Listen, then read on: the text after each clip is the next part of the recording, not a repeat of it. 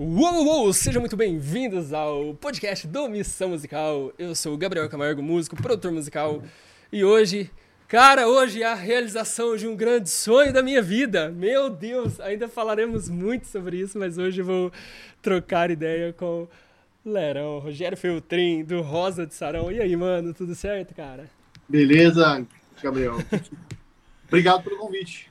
Pô, que isso, cara. Eu que fico honrado aí. Cara, você, eu não sei se você tem noção do quanto vocês fizeram parte, meu Deus, da minha infância. Tô, cara, meus CDs, meus DVDs ah, ali obrigado, tem um monte. Nossa, que fez parte da infância da pessoa. Eu me sinto tipo a Xuxa mesmo, velho. Nossa, cara. Eu acabei de chamar a Xuxa de velha, mas não é isso que eu quis dizer. Eu quis dizer que eu, que eu me sinto velho. E me sinto a Xuxa. São duas coisas, tá? Mas e aí, cara, tudo certo? Tudo tranquilo? Tudo tranquilo. Mano, como que tá essa nova fase do Rosa aí? Fazendo os corres, né, cara? É, a gente é, não para nunca, né, cara? A gente tem um, um, um comichão aí que fala, que, lá, que a gente sempre querendo fazer novidade, a gente é, tem muita disposição sempre e desejo de fazer coisas novas e, e é isso, né? Então continuamos nesse mesmo, nessa mesma vibe de, de sempre, né? Sim, sim. Eu vi que vocês gravaram com o Malta, né, cara? Como que foi?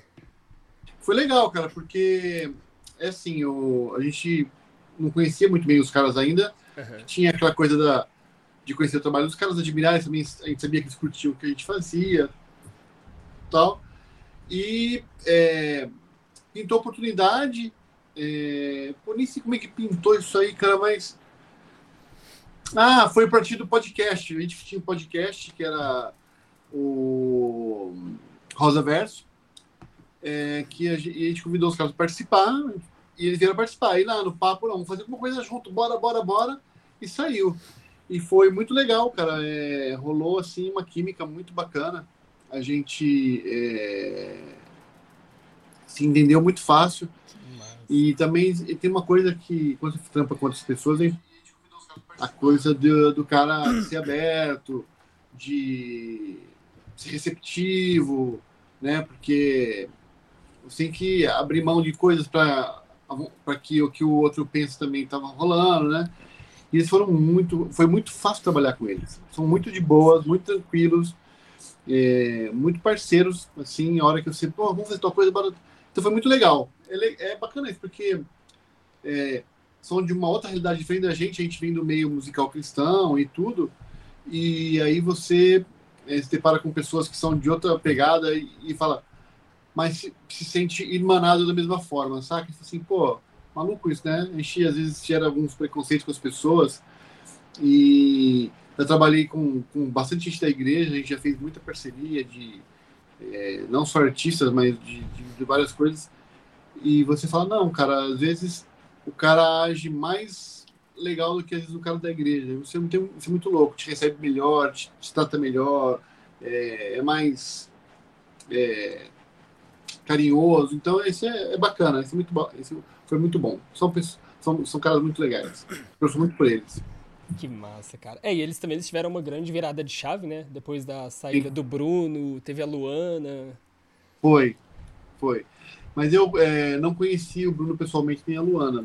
É, mas eu conheci o João, agora o João. E o João é, além de muito talentoso, um timbre muito especial, gostei muito do timbre dele. É, também um cara muito do bem, muito legal, gostei muito dele. E tô torcendo muito para que dê, dê, certo, porque acho que eles merecem, o João também merece. Tô torcendo muito para. Já tá dando certo, né, cara? Sim. A gente participou esse fim de semana de um show onde foi a gravação do DVD, do DVD deles. Que legal, cara, que massa. Foi, foi, foi, muito incrível lá no Paraná.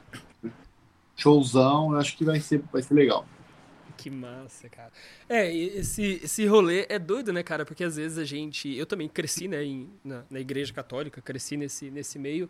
Mas isso que você falou é uma parada muito, muito louca, né, cara? Como que Deus transcende os muros da própria instituição, né? Como que às Sim. vezes você está numa realidade que não é institucionalmente é, cristã ou católica, mas que você consegue sentir e perceber Deus, né, cara? E acho que isso que é massa, porque Deus tá no todo, né? Deus não, não tá restrito Sim. a uma coisa, né? Não, não, é, a gente não detém o monopólio de Deus, né? A gente detém um privilégio de ter a verdade revelada, né? Tá na igreja. Isso é um privilégio que é, nos coloca numa não de superioridade, uhum. mas de responsabilidade maior, entendeu? Ao contrário até, né? Então, é, o fato de a gente estar é, tá dentro dessa instituição que trouxe o Cruxeirinho até aqui, a gente fazer parte disso, né? É, não faz a gente, ó, oh, nós somos, conhecemos a verdade, somos superiores, não. Ao contrário, nos responsabiliza mais diante do outro, né? Uhum. É, agora, Deus, sim, a, a de Deus está em toda a criação, né, cara? Então você percebe é,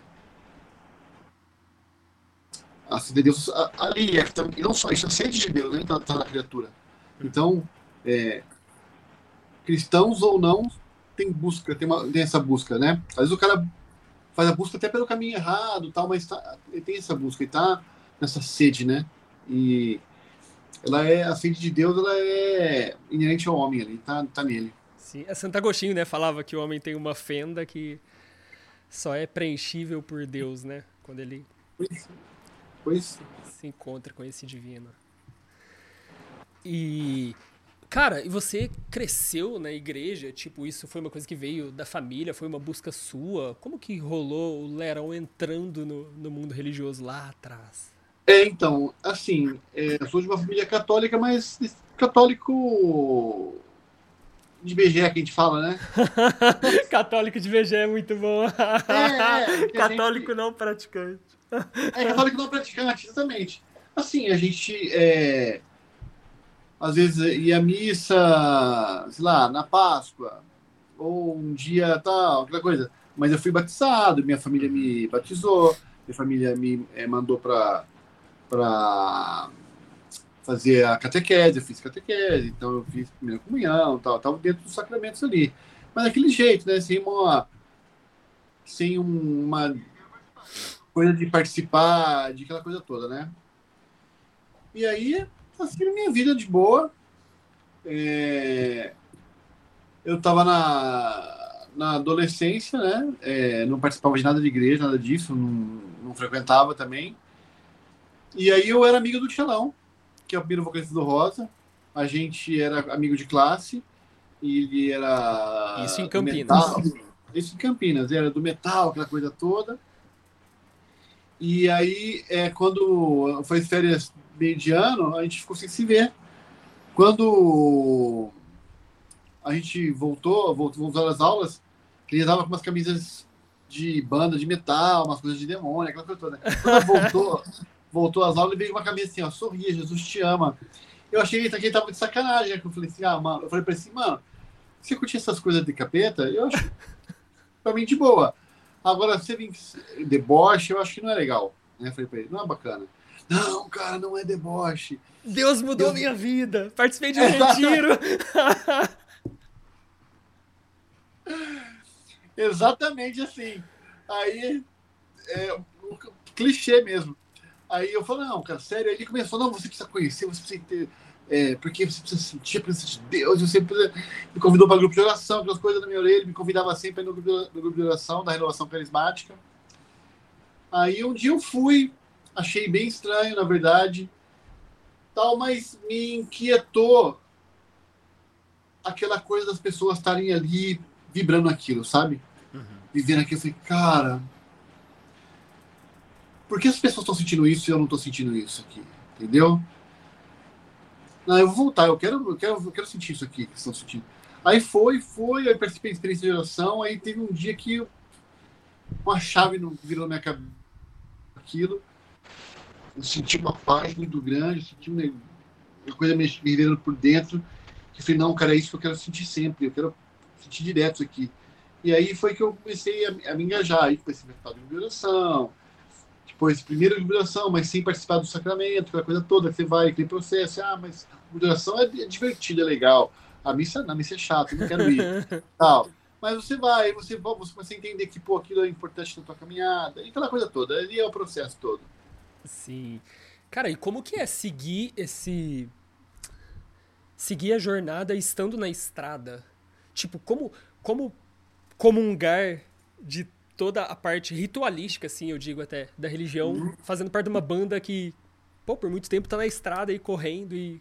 Como que administra não, é, isso? É, não, é ruim de administrar mesmo, né? Não é, não é fácil. É... Em, um, em um momento da minha vida isso ficou bem zoado. Aí veio a pandemia. Aí eu, eu falei assim, por ordem na minha vida, cara. Eu tô muito, tô muita coisa fora do lugar na minha vida. A questão da, da frequência do sacramento, tava, é, fora é, a questão do, da alimentação, ter atividade física na minha vida, cara. Eu falei, não, peraí, vou ajeitar as coisas. Só que aí veio aquele pau de fechar as igrejas. Putz, só tinha o é. padre Fábio de Mello fazendo lives no Instagram com as missas. quase isso. E aí eu fiquei assim, eu comecei é, um pouco, na verdade, um pouco antes disso eu já estava é, organizando essa parte da minha vida e tal, mas veio a pandemia e aí foi muito impactante. A hora que eu estava é, firme na, na, na, questão do sacramento das coisas, veio a pandemia e me fechou tudo aí. Eu falei, não, cara, é muito pesado viver sem isso, eu não quero entendeu? É, me, me, eu me senti muita falta. Mas as coisas foram voltando, tudo eu consegui. É, é, e foi muito louco, porque nesse período, como eu, na, depois disso, porque, o mundo voltou ao normal, mas a música não voltou ao normal. Né? Tudo, tudo é, já estava voltando ao normal, só que é, eventos não eram permitidos ainda. Né? E foi, foi um momento é, ruim profissionalmente, assim, até é, de dar uma certa ansiedade, obviamente, né? Mas, por outro lado, é, foi bacana porque eu estava por aqui. Aí eu consegui me engajar na minha, na minha paróquia, foi tudo, foi tudo isso. Agora a vida voltou ao normal, né? E aí é, eu estou fazendo um esforço ferrado de conseguir é, participar da, das coisas é, sem perder o preceito ali e tal, né? Então, ah, pintou, eu, eu domingo eu não consigo, mas sábado eu consigo, sábado à noite eu consigo. Ou se não, que nem cheguei ontem, era depois do almoço. Pô, tava moído, tava dois dias de estrada, cansado. Não, mas eu já cheguei assim, tipo, num domingo, na hora da, da, da, da missa que eu frequento, e pô, direto, foi. Então, e eu, eu, me sinto bem em conseguir manter isso. Ah, não rolou, não rolou sábado, não rolou domingo, não rolou nada, deu, deu ruim, né? Já peguei isso na estrada também, mas deu ruim. É, aí eu, segunda-feira, eu vou, na, eu vou na, eu pego uma missa na segunda-feira e vou. Não é o ideal, não é o ideal, não é o preceito, não é. Mas não me deixa um intervalo longe da Eucaristia, uhum. entendeu? É, então, eu furo, eu furei, eu furei com o preceito do, da missa do, do domingo, furei, mas não, não me afastei da Eucaristia por muito tempo. Então, eu faço esse corre na semana quando acontece isso, quando não consigo. Sim. Mas uma fase, essa fase do ano, por exemplo, é mais tranquilo. Então a gente consegue mais. Agora o segundo semestre a gente sempre é mais pesado, aí complica um pouco mesmo. Sim, e, e teve muita mudança, né? Mano, isso que você falou da, de ficar muito zoado a rotina e também, cara, para os artistas, para quem trabalha de forma geral assim no showbiz, é, a parte financeira até, né, cara, foi muito foi assim, era dava uma aflição de ver assim, né? Porque eu falava, meu Deus, tá todo mundo sem fazer show, sem tipo, cara, e como que organiza, cara? Como que faz para não surtar? Não, foi Cara, é graças a Deus, é, é, eu, minha esposa é uma pessoa muito centrada. É, que os primeiros 20 dias ali começou a me dar um, um, pânico, né? Não uma coisa assim descontrolada, mas me deu uma angústia, me deu uma tristeza muito grande, na verdade. E aí, é, várias coisas, né? É, é, a, a, a, ela, ela, também trabalha, uhum. então, e eu, ela trabalha com tecnologia, então a tecnologia não parou, muito pelo ah, contrário. A tecnologia a acelerou durante de tecnologia. A galera de TI voou, né? É, a TI voou. E aí ela falou assim: calma, relaxa. Primeiro que as contas estão pagas. Então, mas não é só isso, né, cara? Você quer ser produtivo, e falou assim, a segunda coisa que ela me falou, cara, ela falou assim, é, segundo, se a gente não conseguir, a gente tem reserva, porque o negócio de ser músico, eu não, eu não faço um carnê, que eu, tenho, que eu não sei o mês que vem como vai ser, uhum. então eu, eu, preciso, sei lá, trocar de carro, eu vou juntando uma grana, não, não faço uma prestação, cara. Uhum. Eu morro de dinheiro, detesto prestação.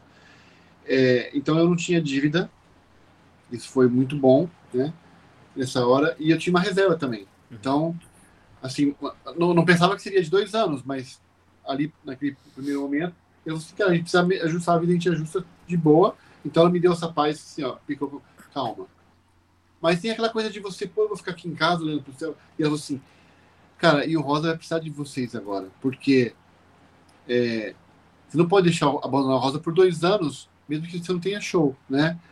É, porque é, uma, a coisa esfria e outra, né, cara? É, quem leva a, a, a, palavra de fé nesse momento da pandemia, tudo tava, tinha que ser linha de frente, na verdade, né? Então a gente juntei com os meninos, cara, o que a gente, que a gente pode fazer? A gente não conseguia fazer nada assim que é, monetizasse legal, que pagasse as contas. A gente não conseguia. O Guilherme né? ainda estava ou já tinha, já era o Bruno? Não, já tinha, não. Era na banda, fez a primeira fez uma turnê de um ano, já na segunda, a gente já tá na segunda turnê, deu pandemia. Uhum. Aí, é, cara, vamos ter que fazer coisa. Aí a gente começou a produzir conteúdo. A gente fez o Cantaê, que é um, um reality pela internet com de, de, novos talentos. A gente foi fazendo um monte de coisa, conteúdo. Fizemos umas lives também de troca de ideia. Fizemos é, Eu assisti, inclusive. é, é, é, é postamos um vídeo de, de, de música, nós fizemos aquele em casa. A gente foi produzindo coisas para que a gente conseguisse transmitindo mensagem. Depois a gente conseguiu fazer algumas lives também e a coisa não parasse, né? É, primeiro, porque a gente sentia que as pessoas também estavam precisando do, da, daquilo que a gente faz do nosso trabalho, as pessoas estavam já estavam tristes, aquilo era uma forma de, de, de conforto, né? Era importante, como missão mesmo. E até porque, como financeiramente não tinha retorno nenhum isso aí, mas é, como missão era importante. Importante também para imagem, para que quando você é, as coisas voltassem normal, você ainda existisse, entendeu? Uhum. Você está ali, não, cara, você não desapareceu, você está produzindo. Então, nesses dois sentidos, foi muito importante. É, foi isso que a gente tocou o barco na pandemia, cada um fez seu corre, a gente combinou, cara. É, a gente não a gente tinha um, um caixinha da banda que não vamos mexer nisso porque a gente vai precisar para dar, dar volta é, cada um vai consegue fazer seu corre ele consegue bora vamos tentar aí cada um fez seu corre por fora é, e a gente conseguiu sobreviver mas mas é muito triste porque muita gente é, de, de, de, dono de som vendeu equipamento de, é, cara de banda vendeu instrumento para poder comer, cara, né? Foi muito atingido a área da música. Sim, sim. Ô, ô, Lero, e como que é o percentual, assim, é, de o quanto afeta, por exemplo, não ter shows? Porque aqui no Missão tem bastante músicos, assim, que, que ou bastante pessoas que sonham em viver de música, enfim. É, o artista, eu sempre explico que tem várias fontes de receita, existem o direito autoral, existe, enfim, as plataformas, tudo que de alguma forma monetiza, mas assim, percentualmente, o quanto que não fazer shows impacta na receita de uma banda, por exemplo, de um negócio na música? No nosso caso, impacta muito. É o, o grosso bem daí da gente. Aí tem receita digital? Tem receita digital, tem receita de, de autoral, tem receita... Mas o que acontece? Como a, nossa, a gente é uma assim, com uma estrutura maior, uhum. mas também tem uma despesa maior, entendeu? Então a gente tem custos grandes. Inclusive na pandemia a gente é, entregou sala, a gente tinha sala alugada, tinha é, funcionário, a gente teve que desligar, né? É, mas a gente tem, a gente tem uma, um, uma operação grande que ela custa. Então, acaba que essas receitas, vindo digital, minha coisa, acaba muito para cobrir esses custos nossos, né? manter a estrutura paga, vamos falar assim. É, a renda de cada um mesmo aqui vem sempre, sempre, sempre da estrada. Uhum. Renda pessoal da gente, da empresa não. A empresa, a empresa tem essa, essas, essas é, receitas que, que ajudam a banda. Mas a renda pessoal, ela vem sempre da estrada. Né? Até porque a gente precisa, a gente precisa a, empresa precisa de dinheiro, porque a gente precisa gravar disco, a gente precisa lançar clipe, a gente precisa divulgar, a gente precisa é, fazer manutenção de equipamento, né? Uhum. E você sabe, em áudio, cara, tudo é absurdamente caro. Sim. Sim. É, micro... é um microfone é cinco pau. Meu Deus. É, deu um BO ali, vai trocar um acordamento do baixo de 300 reais. Entendeu? Meu Deus, sim. Né? Você, ah, precisa 40 trocar 300 pila, né? Então. Podia ter tocado o quelele, cara. Foi querer tocar baixo. Não, é trocar uma pedra de bateria. Tudo é, tudo é muito caro em áudio. Ah, estragou um prato. Saca? É, acontece muito. Ou estrada mesmo, pô, aéreo, case. A gente tá com os cases tudo arrebentado. Então a gente tá fazendo um, uma troca de cases agora. Uhum. Pô, cara, é uma grana que vai, saca? Então é, é tudo muito. Em áudio tudo é muito caro, tudo muito. Acho que tudo vem em dólar, né, cara? Então é pesado. Agora, é, nesse sentido, a gente tem muita despesa, né? Uhum. Isso é um problema. E você comentou da, da operação, né? De alguma forma ser grande. Qual foi a maior é, equipe, assim, que o Rosa já teve? Tipo, muito. Na pandemia todo mundo enxugou, né? Todo, acho que. Sim, praticamente sim. todas as empresas. Mas assim, é, eu me lembro que foi acho que em 2000. O, o acústico foi em 2000 e, 2008?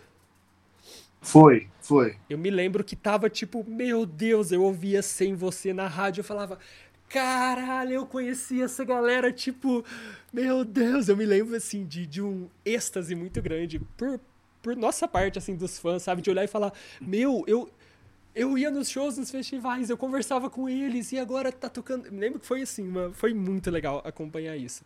E, e como que foi? Lembra, acho que a Som Livre tava junto, né, na época também. Foi. Né? É, qual foi a maior época, assim, do Rosa de equipe, de estrutura? De estrutura, acho que foi do acústico, né, que a gente viajava com aquele cenário e tal. Nossa.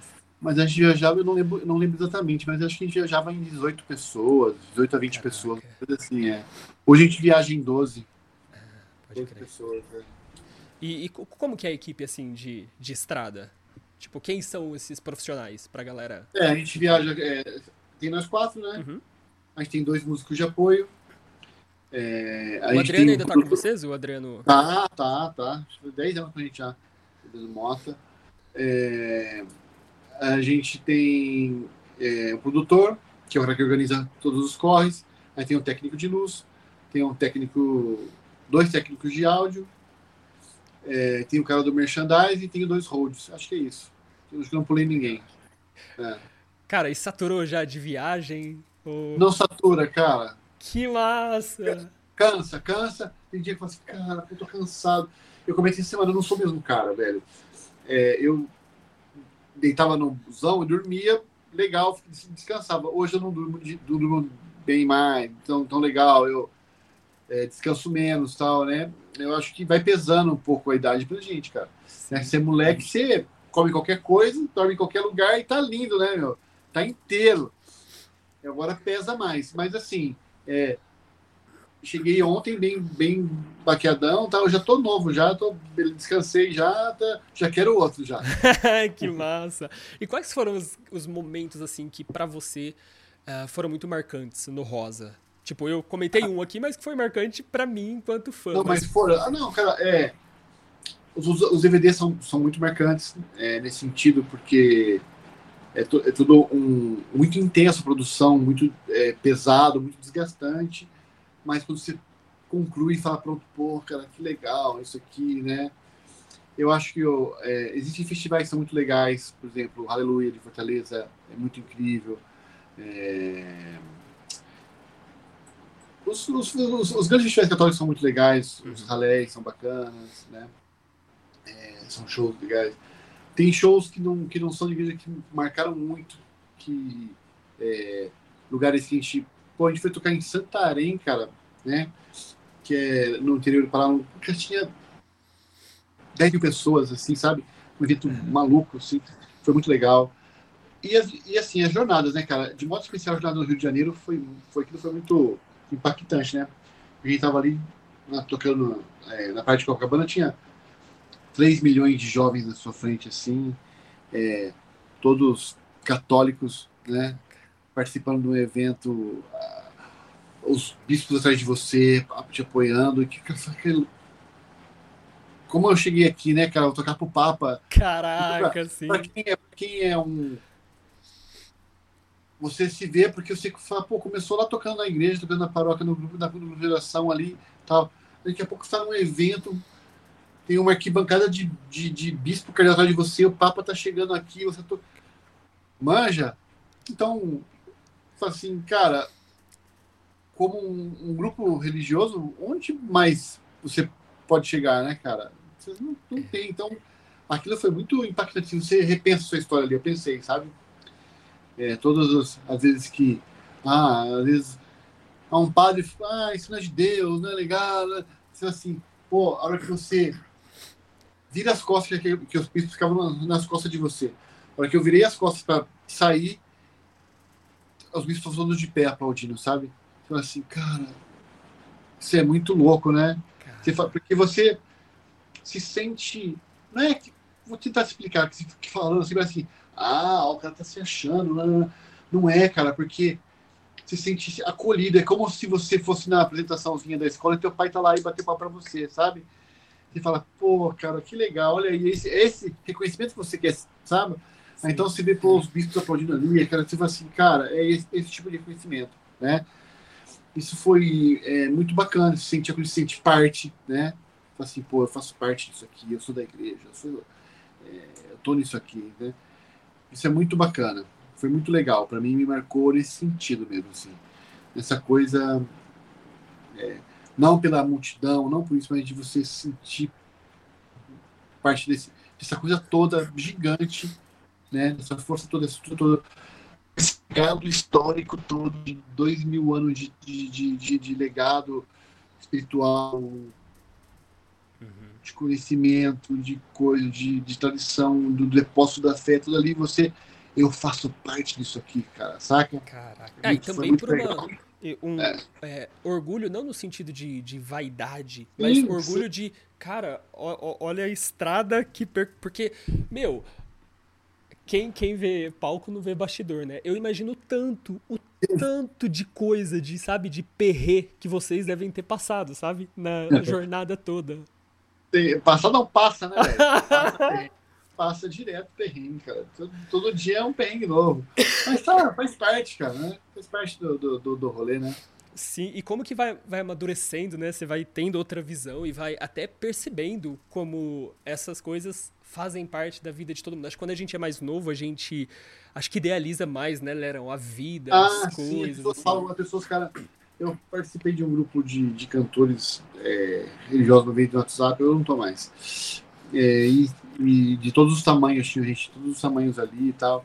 E fica muito essa coisa assim. É, nossa, cara, meu sonho é profissionalizar, porque o cara, quando ele pensa em profissionalizar, ele pensa em fazer shows uhum. legais, ter um som de qualidade e ter uma luz legal. É isso que ele pensa que é profissionalizar. Mas profissionalizar não é, cara. Profissionalizar é reunião no contador, contrato, é... cobrança, conta. Registro é... de funcionário. É... processo. Aí, cara, é, Pô, você marcou um show, tá marcado. Lá, tem todo, tem todo um contrato, todo um contrato, né? Chegou no dia, deu um pau, a companhia aérea cancelou seu voo na hora. Já aconteceu. Você não conseguiu fazer o show. Ah, bom, você tá com o processo nas costas já. Porque o contratante, ele quer. Tipo, aí você. Toda essa coisa toda que você. Então, eu sempre falo, para viver aquela uma hora e meia, duas horas no palco, que é o legal pra caramba, a gente passa a semana inteira fazendo coisa, um monte de coisa chata, cara. A gente não, não é legal, ele não gosta, uhum. né? Então, profissionalizar é isso. É você saber que você tem que, para você fazer aquilo que é muito bacana, que é muito bacana mesmo, né? Que é aquele momento do show lá, você passa semana fazendo corre, e bucha, resolvendo problema e tal, e isso que eu tô falando você, né? É então, é, não é romântico. Não é como as pessoas pensam, cara. A tô... vida é mais que um mero poema, ela é real. É, cara, é, é desgastante, é desgastante, trabalhoso, é cansativo, é chato. Essa parte toda é muito chato, cara, é burocrático, né? Você não monta uma banda porque assim, meu sonho é fazer uma reunião no contador para ver os impostos pagar. meu sonho é ir lá na vara criminal e responder por não ter feito meu show. Você não pensa isso, você pensa em tocar, eu quero tocar, você pensa que é isso, cara, né? E talvez, talvez tenha artistas que não tenham dor de cabeça nenhuma, né? Tem uma estrutura muito grande, é, que alguém cuida tudo para ele e fala assim, vai lá e faz o seu show. Pode ser, não é o nosso caso, uhum. né? A gente sempre fez 100% do corre das coisas, sempre, uhum. sempre. A gente cuidou de tudo, todos, tudo, tudo é com a gente. Quando você vê um DVD lá pronto, a gente não contratou uma empresa que foi lá e montou tudo, vai lá e faz o seu show. A gente correu atrás de tudo, correu atrás da luz, contratou a luz, contratou não, o cenário, acompanhou, participou das reuniões, é, tal, e, e, escolheu, selecionou, contratou quem queria, não, não, não conseguiu o que você queria, pegou mais barato. E, e tudo a gente participou, todos esses corre sempre, né? Tudo que é, você via acontecendo rosa, a gente está por trás de 100% das coisas, né? Então, é trabalhoso, cara, é muito trabalhoso.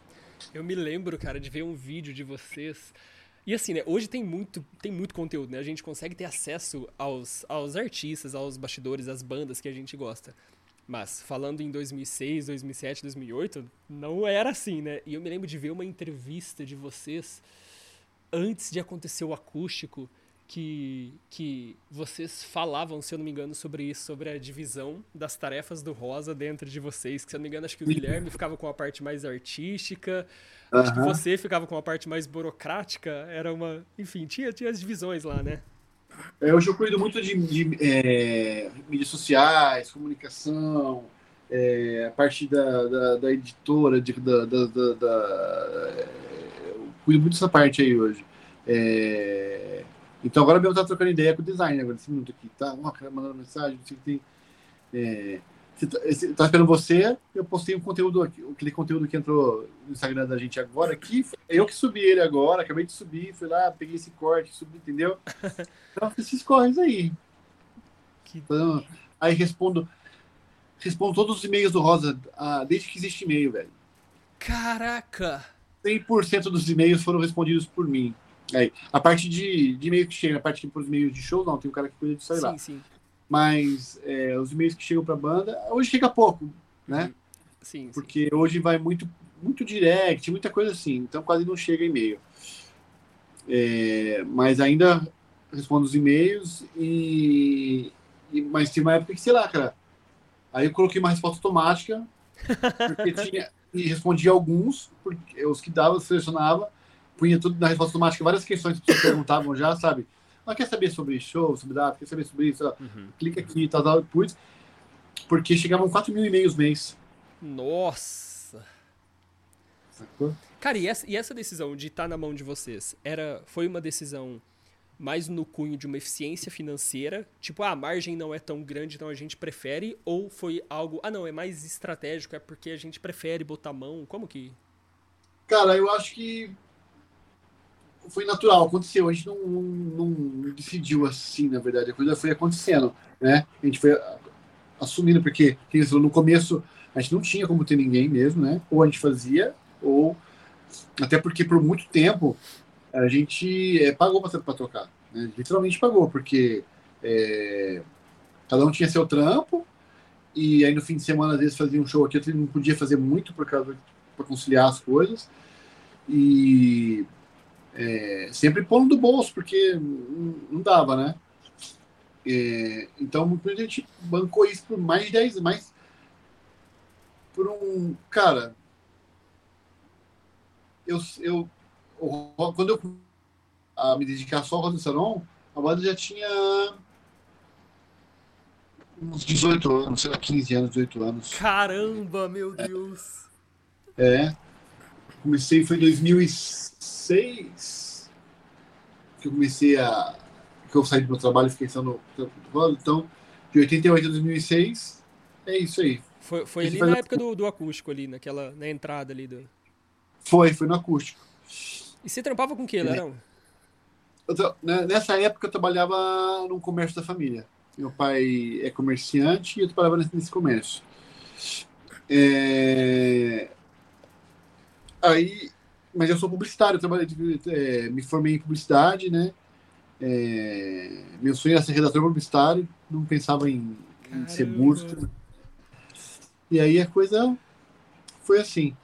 Uh, e aí é, eu tava dizendo, ah, assim, aí a gente começou a assumir as coisas, né, para poder dar uhum. conta. Isso foi tomando proporção, a gente continuou abraçando, cara, né? Uhum. A gente tentou algumas vezes, duas vezes a gente tentou um, um empresário, mas foi ruim, cara. O cara não tinha, uh, não era do meio, e a linguagem não é igual. Aí o padre liga para fazer um, orçamento, cara trata o padre de quem qualquer um, saca? Dá errado. Sim.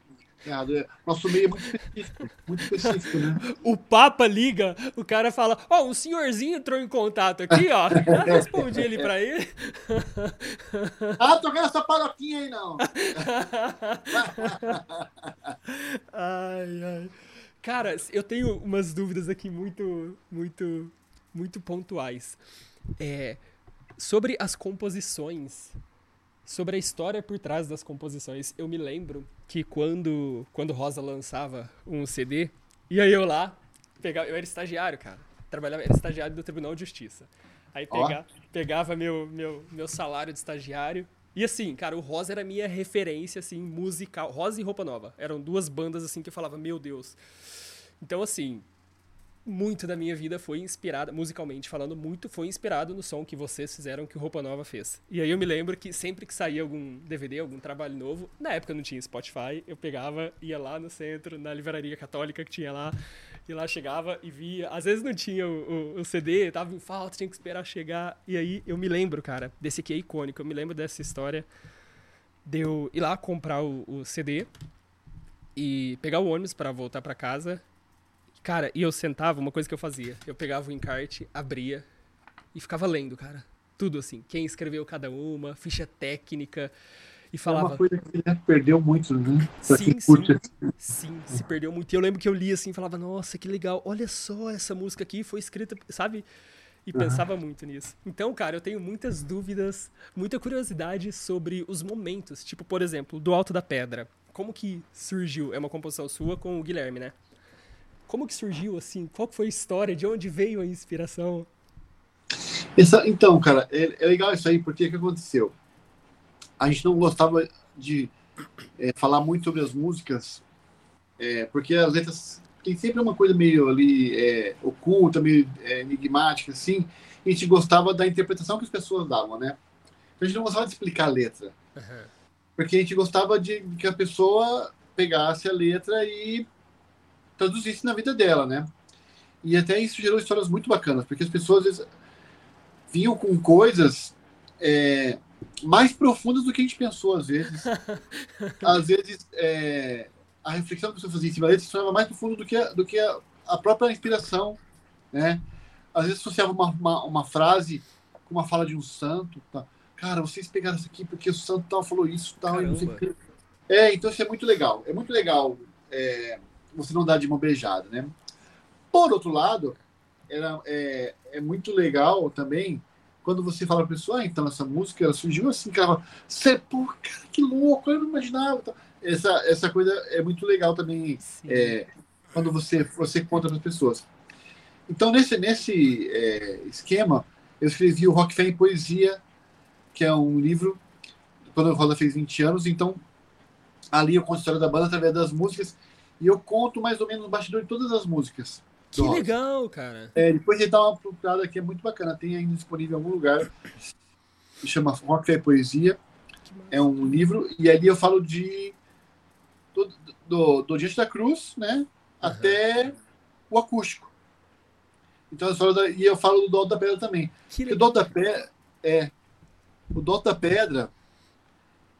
Ele surgiu a partir da você lembra a música Estar com Você do. do, do Sim, aquela que é Sol maior? Ah, Estar com Você, aquela assim. É, é... Peraí. É...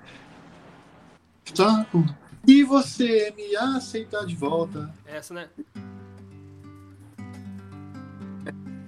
É.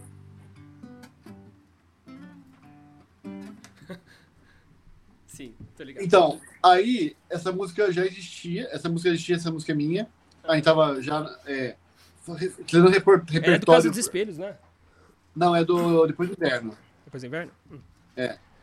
A gente tava fazendo repertório pro Depois do Inverno, essa música existia. Aí o Guilherme falou assim, cara, é, eu fiz um refrão novo pra essa, essa música, que era a melodia do, Pedra, do refrão do Alto da Pedra. Então era tipo, se você cantar a letra do, do, do Será com você com a melodia do Pedra, encaixa certinho. Caraca, sério? Sério, muito louco. E você me aceita de volta e me diz que nada mais importa. Eu quero... Caraca! Ela, ca- ela encaixa, ela encaixa. Aham, aham. Aí eu falei, cara, que refrão bom, cara. Foi não, para tudo. Eu falei, mantém essa música, não mexe nela. Deixa como tá. Eu vou fazer uma música a partir desse refrão. E aí, é, o Guilherme voltou com a música com os trechos do Dó da Pedra e eu terminei, eu terminei a letra dela. Fiz a letra dela. Então foi assim que surgiu o Dó da Pedra. cara. Que Ela era pra- a melodia para o refrão de uma outra música. Era pra a ser gente- outro rolê. É, totalmente assim, cara. E uh, agora tô tentando lembrar a inspiração disso aí, cara. Mas era sobre é, aquela coisa sobre confiar em alguém e tal. Sim. Então, é, mas não me lembro de como surgiu a ideia da letra. Teve, teve alguma das composições, assim, que, que você gostou mais? Ou que teve uma história que você fala, nossa, cara, a história dessa música que foi, me pegou mais, assim? Cara, tem algumas músicas que são assim, é, pra, que eu fiz, assim, que são importantes pra mim, mas são, nem, é, tem, tem músicas que não, que não estão aí nas conhecidas do, do, do Aham. público, né? Passos Lentos é uma música muito importante pra mim. Nossa, Passos Lentos é o caso Essa música é muito linda, cara. Ela é muito. E ela Então. tem. Ela é, ela, é, ela é baseada numa crônica que o meu sogro escreveu quando o meu, o meu cunhado morreu. Quando o filho dele morreu, ele escreveu uma crônica. Ele perdeu um filho, meu, meu sogro, é, é, irmão da minha esposa, né? Sim, sim. É, quando, ele, quando ele morreu, ele escreveu uma crônica e eu escrevi essa música em cima dessa crônica. Então ela tem um- uma importância muito grande para mim. Caramba. É, É que fala, nessa tarde, os meus passos lentos apenas É. sincronizam. Isso, me- essa. É, eu acho que é, Dó da, é, Dó da Pedra não, é Haracalma é, é uma reflexão muito importante, porque ela foi feita especialmente para os 20 anos da banda, quem estava gravando acústico, e ia falar. Aí eu falei, cara, é um. É um menino que é em mim e tal, tal, aquela coisa Uhum. toda. É, O espelho tem me diz que envelheci, cara. É muito bonita essa frase. O É. espelho me diz que envelheci. É, então, pô, 20 anos de banda ali e tal. Mas eu preciso fazer uma nova. Eu envelheci pra caramba agora, tem que melhorar a frase. Mas então, e é, eu lembro é, daquela música Invisível que eu, que eu fiz depois de uma palestra sobre invisibilidade social. Caramba. Eu tava, fui na Bienal do Livro, aquele cara, esqueci o nome dele, é um, é um psicólogo Chenechik, não sei que lá. Ele falou sobre invisibilidade social, contou uma história de daquela coisa de você tá ali, mas ninguém te enxerga. É, Sim, sei sim. lá, numa escola tem o faxineiro ali, todo mundo passa por ele, ninguém sabe nem o rosto dele como é que é, não sabe o nome, não cumprimenta, e tá invisível ali, tá ali, mas tá invisível. Sim. Então, a Invisível surgiu de- dessa palestra sobre isso. E ela tem um arranjo bem, bem, bem, bem. É. Bem Denso, forte, assim, assim, né?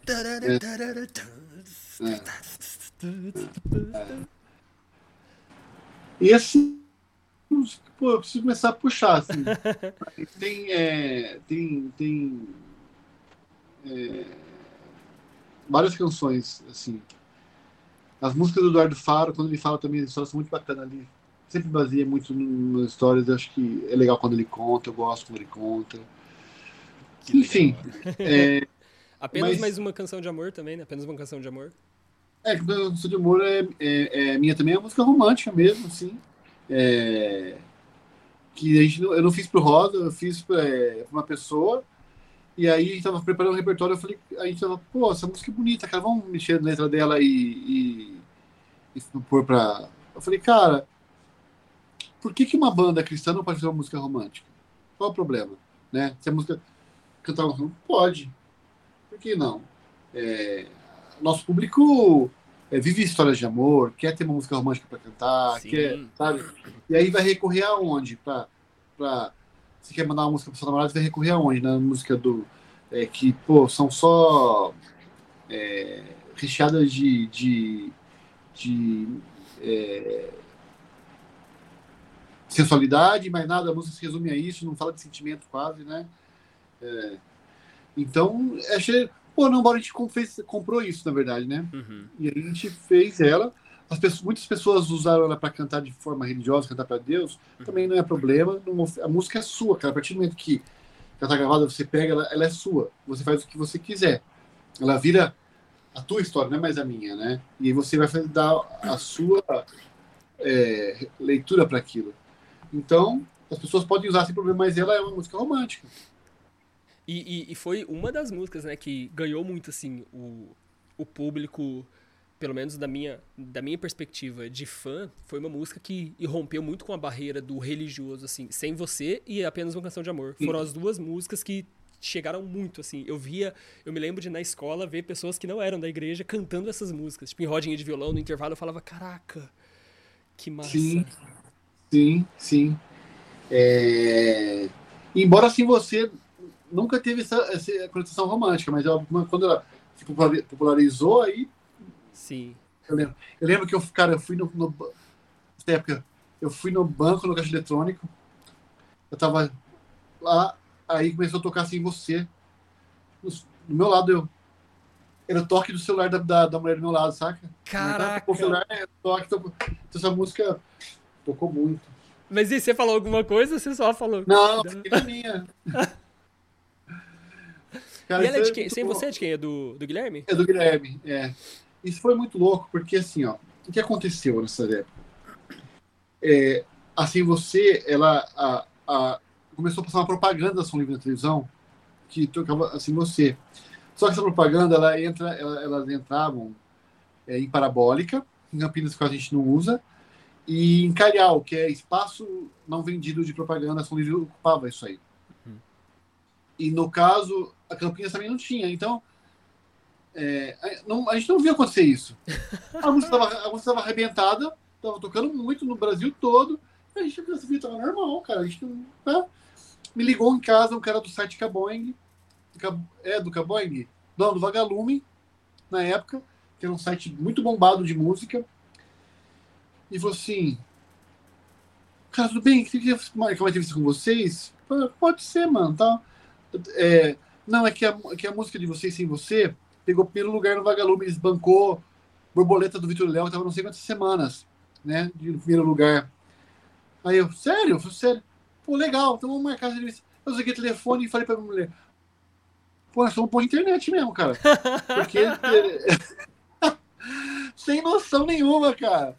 Não, porque assim, você desbancou borboletas do, do, do, do, do Vitor Léo no, no site lá, tá no primeiro lugar. Eu falei, ah, então bom na internet, hein? Não, cara, a música estava tocando mesmo. Tava tocando em rádio, tava tocando em televisão. A gente não essa, a gente não sentiu isso, cara. A gente não percebeu. Nossa vida estava a mesma coisa e a música estourada. Muito louco isso. É, e não tinha internet do jeito que tem hoje, né? Pra você aferir numericamente. Não, é, você, é, não tinha. É, pô, 2000 e... As pessoas não sabem o que é isso, cara. Mas, As pessoas a, não sabem a... o que é um ICQ. Não, não As pessoas não sabem o que é o vinil. Não, não. Então, cara, a gente não tinha essa percepção, porque não chegava pra gente essa, mas a música, as pessoas conheciam muito, a música estava bombada tocando, e pra gente tava nossa vida normal, porque em Campinas estava tudo igual, saca? Não chegou no seu bairro. Então, caramba. Nossa, cara, e falando de, de, de, de, composições de música, eu vou te contar agora uma história que não sei se você vai se lembrar disso. Uh, em 2012, é, 2012, você no Twitter recebeu o link de uma música que um cara tinha feito em homenagem ao Rosa de Saron. E era uma música com a letra feita de títulos das músicas do Rosa de Saron. Ah, tá. Cara, eu não vou lembrar exatamente, porque algumas pessoas já fizeram é, isso assim. Então, mas eu já. É, é, de vez em quando pinta é, algumas coisas assim. E aí. É, ou música não, mas é, texto, sabe? Aham. Chega bastante, sempre chega. Mas. é, Cara, eu lembro, acho que eu lembro disso aí, lembro disso aí. Esse cara era eu, cara. Olha isso, que louco, cara. Esse cara sou eu. Esse, esse Então- cara sou eu. Cara, que louco. Olha isso. Eu tô falando do Twitter faz muito tempo, eu não tenho mais Twitter. Eu tenho Twitter da banda que eu uso, Aham. mas é, saiu do Twitter. Acho que minha conta tá lá ainda, não tenho certeza. É, nunca cara, mais loguei. em 2000 2012, 2012, na época o canal do YouTube Missão Musical não tinha o tamanho que, que ganhou depois, não tinha ido pro lado Uhum. que foi.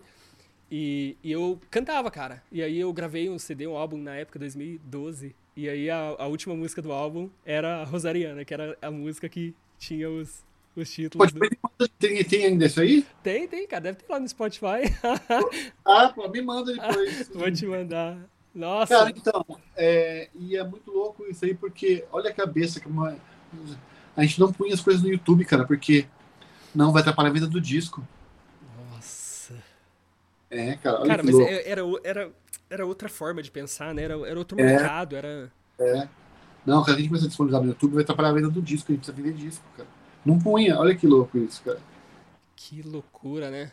É. Como as coisas, como as coisas mudaram. E assim, é, dessas mudanças, acho que pra nós, as grandes mudanças que nós vimos foi a mudança tanto do Tchelão pro Guilherme, do, do Gui pro, pro, pro Bruno, essa, o estouro do, do acústico também, que foi, cara, foi incrível, assim, ver tudo isso acontecer. E como que foi pra vocês do lado de dentro? Tipo, essa mudança, por exemplo, como que foi é, o formato, a forma de se trabalhar lá na época do Tchelão, depois toda a época que o Guilherme ficou com o Bruno? Quais foram as maiores mudanças, assim, tipo, que você sentiu, que você fala, nossa, cara, isso aqui... é, até, dependendo da perspectiva, até parece que é outro Rosa de Saron, assim, sabe? O que... É, eu acho assim, que as coisas foram sendo muito progressivas, assim, né? Então não foi uma coisa muito planejada, assim. A gente Uhum. foi. é, porque eu vou, é o que eu estava falando no comecinho do papo, né? A gente sempre teve vontade de inovar, de fazer coisa diferente. de Fazer coisa... Você vai se cansando mesmo, cara. Eu lembro muito bem assim, da, que tinha, uma- tem uma época que eu odiava tocar sangria. Tocar sangria, cara. Pô, aquela música do, do primeiro, nosso primeiro álbum. Lá da É que-. É, cara, essa música ela é muito conhecida, ela é muito importante no trabalho da gente, né, na época. Tinha E aí começa. Tan, tan, Cara, pô, sangria. Né? E você vai se cansando de algumas coisas, você quer fazer uma coisa diferente. O mundo vai mudando e, essa- e essas novidades também vão te influenciando, né? Então você vai perceber, por exemplo, aquele na época do do depois do inverno, no caso dos espelhos, é, uma influência muito grande de post-grunge, de post-grunge, né? De bandas como Creed, essas coisas todas. Porque aquilo quando chegou, a gente, puta, que som legal, cara. Eu comecei a curtir muito aquilo, a gente começou a curtir e ouvir muito. E aí, você vai tocar, isso te influencia, né, cara? Então, todas essas. Essa, essa, essa, essas. O mercado vai mudando. A gente, no começo, no ano, quando a gente começou a banda, em 88, a gente tinha aquela coisa do hard rock, daquela banda de hard rock que, que, que bombava, a gente ouvia muito aquilo. Aí. Todo mundo parou de ouvir um pouco aquilo, né? Inclusive a gente Sim, sim. começou a ouvir coisas novas, veio é, o grunge que a gente não gostou muito quando chegou, né, aquela coisa, mas aí veio esse pós, é, tem uma fala que a gente ouvia muito metal, e a coisa vai, entendeu? Então, é, essas coisas vão influenciando a gente e você quer, quer fazer aquilo. Pô, eu quero fazer isso aqui, cara, quero fazer esse som aqui, e aí vai. Então, essas mudanças vão te mexendo, né? E essa mudança de mercado também que, que a gente falou, né, de tecnologia. O Diante da Cruz a gente fez em vinil, a gente pegou o finalzinho do vinil, ainda tava na mudança do pro CD. E quando, cara, foi uma discussão na banda muito louca isso aí, cara. Vamos fazer CD? Não, mas ninguém tem CD ainda, cara. Cara, esse vinil vai acabar. Não, você não vai acabar nunca, pô. Caralho! Não, pô, imagina, cara, você, cara, vai mudar. Cara, assim, no instante, já ninguém mais tinha vinil, já era o CD, então foi rápido, muito rápido essa transição. É, e a gente é, aí pegou, lançou aquele trabalho, em- relançou em CD. É, então, a gente foi vendo tudo isso. Aí o digital, a chegada do digital, essa coisa que eu te falei. Ah, não por YouTube não, vai atrapalhar o disco, cara. Não se tá no digital não, a gente não queria, sabe? Uhum. E aí veio, e aí vai, cara, assim vai. E, e, e vamos ver os outros processos, os processos de, de mudança de vocalista, reestruturação interna, né? Qual que é a maior é... dificuldade, assim, cara, quando se troca, tipo, um vocalista, por exemplo? Cara, parte da banda. Eu acho que é você trabalhar na cabeça das pessoas essa novidade, porque é, é do ser humano, ele não gosta de mudança. Mudança, ela incomoda muito. É, é, uma, é, é o nosso instinto de sobrevivência faz isso com a gente, né? A gente não gosta de mudança. A gente gosta do que está confortável, do que está rolando ali. Ah, mudou, cara, ó, vai ter que é, ser, ser datilógrafo, sou, não tem mais máquina de escrever, tá? É, então, então é, o nosso instinto de sobrevivência é, não gosta, a gente é educado a não gostar de mudança, né? Então, você é, trabalhar com, a, com o seu público, que agora a coisa é diferente, que, que, que é, se, se, manter o trabalho vivo, é, convencer as pessoas a aceitarem o novo é muito difícil, muito complicado, né? E eu acho que a gente é muito privilegiado porque a gente por duas vezes conseguiu isso, né? E eu vejo que as pessoas não conseguem, eu acompanho algumas bandas que são poucos, poucos os casos que, que se pegar no mercado, Van Halen conseguiu isso muito bem, né? É, quando saiu David Roth, entrou Sammy Hagar e tal. São, é, mas é, pouquíssimas bandas sobreviveram à troca de vocalista. Né? E a gente conseguiu isso. Eu acho que um dos motivos porque a gente tem uma banda religiosa, isso é uma coisa que ajuda, porque muita gente encara ah, não é uma banda que eu sou fã, não, cara, isso é uma obra que precisa permanecer, precisa ter uma mensagem. Então as pessoas apoiam é, a obra, apesar das pessoas, né? Esse aspecto ajudou, ajudou muito, ajuda muito a gente, as pessoas entenderem isso, né? É, não, cara, é, quando pessoas, eu recebi muitas mensagens o tempo todo desse sentido. Não, a obra do Rosa precisa continuar. As pessoas precisam ouvir o que você tem a dizer. As pessoas precisam da mensagem de vocês. O mundo precisa, né? Se vocês não falarem para as pessoas, quem vai falar igual vocês falam, sabe? Então, é, a gente recebeu muito apoio nesse sentido. Então, isso é um, é um, fator que ajudou muito, né? E eu não sei, outros fatores a gente trabalhou certo, não sei, sabe? Fez coisas, fez escolhas certas, né? De, de trabalho, de, de mensagem, de formato, de repertório. Acho que. É... Não sei, Deus foi bom com a gente. Hum, acho sim, que nesse sentido né, também. Acho que a graça de Deus. Eu acho que. Eu sempre falo, cara, que Deus, enquanto Deus quer que a gente continue, a gente continua comigo, sem mim, com o outro. Agora, é, quando Deus fala, não, já deu, rapaziada, já rolou, já chega. Aí, cara, pode fazer o que você quiser. É. Aí não adianta, né? Sim, sim. E teve algum momento que vocês chegaram a pensar em pausar assim, tipo, galera, vamos, vamos parar? Ou nunca foi uma questão? Como que? Foi uma questão algumas vezes, mas mais lá atrás, né? Quando essa dificuldade toda de você, ah, cara, eu tenho que, eu tenho que crescer na minha, eu vou ficar me brincando de tocar com banda, essas coisas, até quando, pô, é, tem minha vida, tem minha família, tem essas coisas. Você querer falar assim, não, eu preciso parar de me dedicar a isso, me dedicar firme em outra coisa na minha área profissional, saca? Então, é, a gente passou esse dilema várias vezes, né? Muitas vezes, muitas vezes. Não, não é, mas, graças a Deus, a gente. Ah, não, é legal ficar mais um pouco. Só mais um ano, depois a gente vê. É. Teve um show que a gente fez ainda na época do Tchelão, que era o último show nosso. Os caras, vamos fazer o seguinte, vamos fazer aquele repertório, aí tem um show pra fazer, vamos fazer, aquele lá vai ser o último, tá? Fechou. Então ia cumprir uma agenda, e no dia do último show, foi um showzão, cara. Nossa, aí, como que ah, para? Ah, vamos fazer mais um pouco aí. Caraca.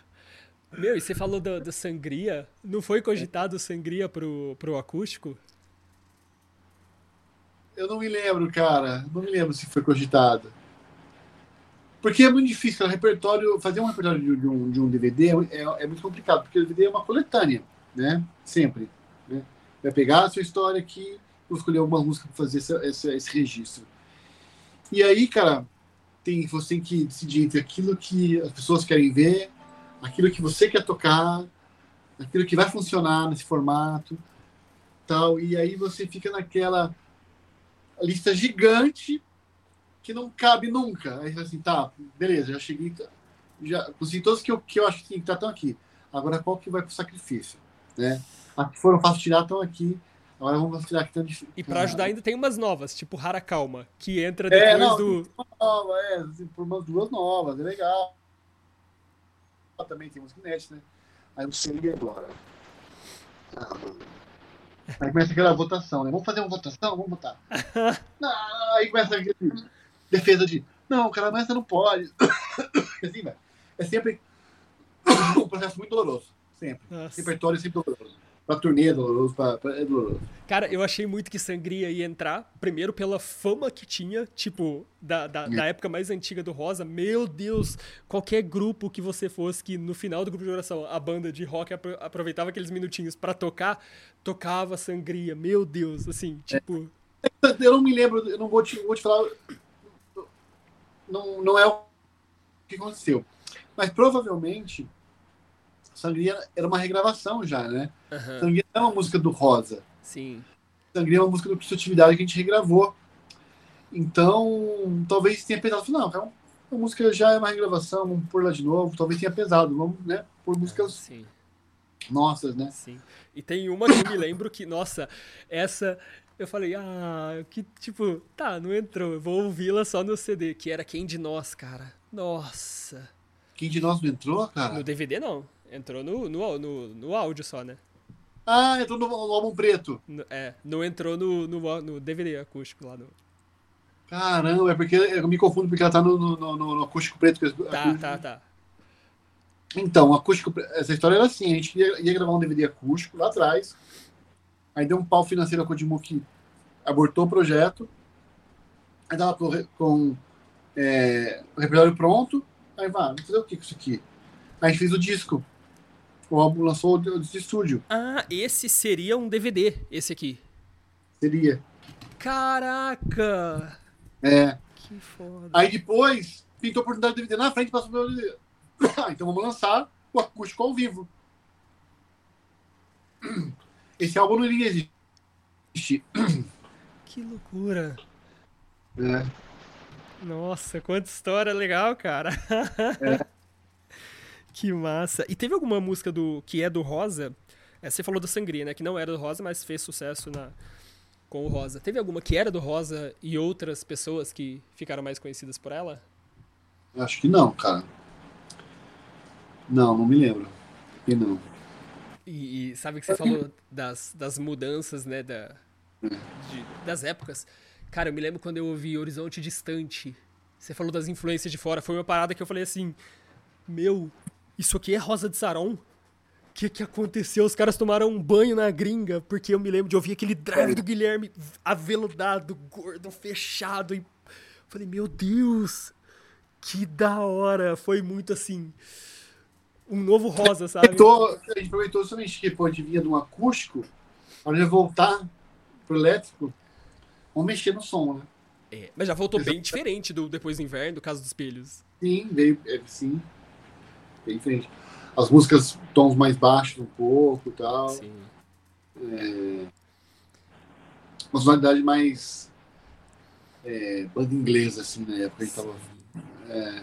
E mesmo as, as high notes, as notas agudas do Guilherme, o timbre já não era mais um timbre tão aberto. Era é. engraçado que eu lembro que a gente ia cantar, ia tocar, a gente falava, meu, você ouve, não parece que tá agudo. Só que você vai cantar, tipo, ah, sabe? Umas, umas notas é. bem altas, assim. E foi muito legal ver essa, essa, essa transição. E, e esses arranjos, o, o Lerão, quem que fazia mais? Era mais o Guilherme ou to, era todos que participavam? É.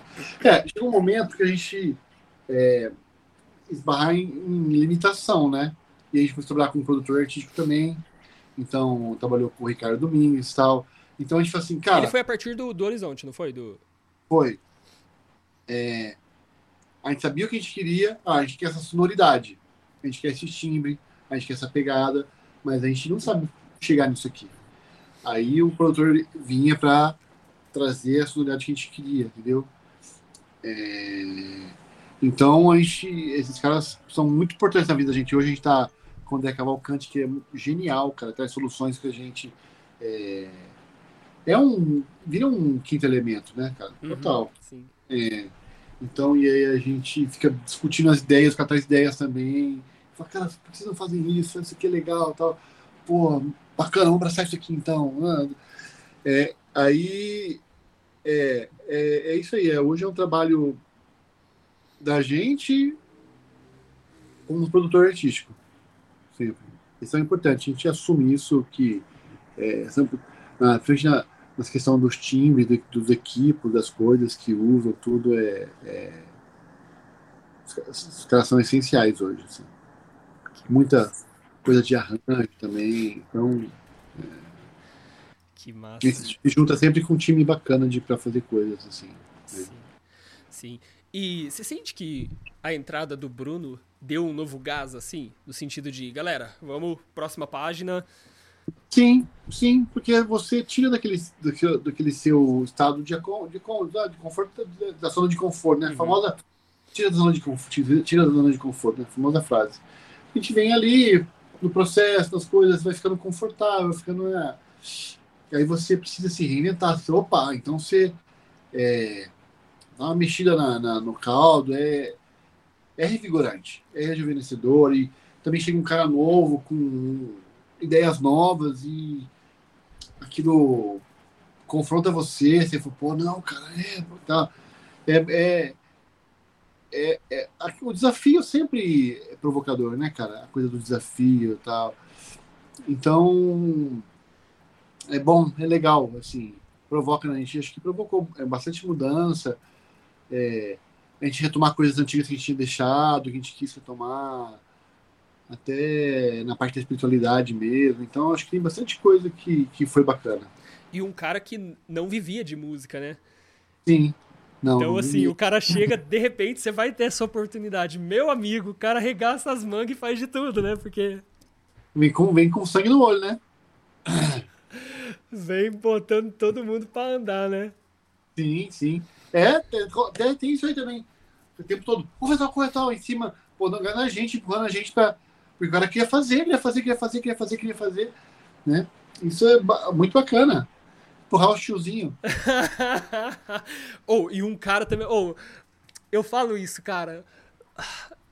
Todo mundo fala, ah, Gabriel, você fala do rosa tal, porque você gosta. Não, eu gosto do rosa, mas falando assim, na, na questão musical, sabe, de. Da, de como você sente que é muito bem feito, muito bem construído, sabe? Às vezes eu me lembro de tirar alguma música e ouvir falar, cara, que lindo esse dedilhado, cara, que lindo essa, essas linhas de violões, com, sei lá, tipo de. Hum, Noite Fria, por exemplo. Uhum. Falar, cara, que lindo o jeito que o cara mete um, um Si menor aqui, só que ele faz com uma extensão de acorde e ao mesmo tempo muda o acorde, mas não muda. Ah, sabe? É, eu, eu me lembro de ouvir sempre com essa com esse olhar de, cara, isso tem tá muito lapidado, tá muito bem feito. E a hora que você pega, por exemplo, o Bruno entrando, tanto, cara, outros vocalistas também, o Gui, mas assim, cara, o Bruno é tem uma técnica absurda, cara. É, é animal, assim. Eu vejo ele fazendo uns melismas ali que eu falo, caraca. Que... E tocando, velho. E tocando, e toca pra. Meu Deus! Toca absurdo, cara. Toca um violão igual guitarra bruto, cara. Isso, nossa, eu imagino que deve ser assim. Deve ser uma, uma alegria ver ter o cara ali como parceiro e falar, meu, esse cara é o cara que tá. Sim, sim. Aí manda as coisas. Ah, fiz uma linha aqui. Que isso, mano? Para! Umas coisas absurdas. É. Muito, muito talentoso. Que da hora. Ô, Larão, e hoje vocês têm alguma, algum projeto em mente, assim, alguma coisa? Ou vocês estão mais tocando, deixando as coisas fluírem? Não. Como que tá? Tem projeto. Que legal, cara. Que massa. Tem cinco anos agora, que a gente estreia em maio. Uma turnê nova. Vai ficar bem legal, eu acho. As pessoas vão curtir muito. É... Tem que fazer show em Ribeirão, cara. Tem que fazer show em Ribeirão. Ribeirão tá sempre na lista, vai ter, vai ter Ribeirão. A gente marca um podcast aqui ao vivo ó, com todo mundo. Então, é, e é, tem projeto, mas eu ainda não posso dar spoiler. mas vai vir coisa legal aí. Ah, tem bastante coisinha pipocando. Que massa. Mano, brigadão, cara pelo papo. Fiquei muito feliz, cara, da gente estar tá trocando essa ideia, de conhecer mais ainda o Rosa sobre uma outra perspectiva. Valeu. E, cara, continuo torcendo e sendo fã de vocês.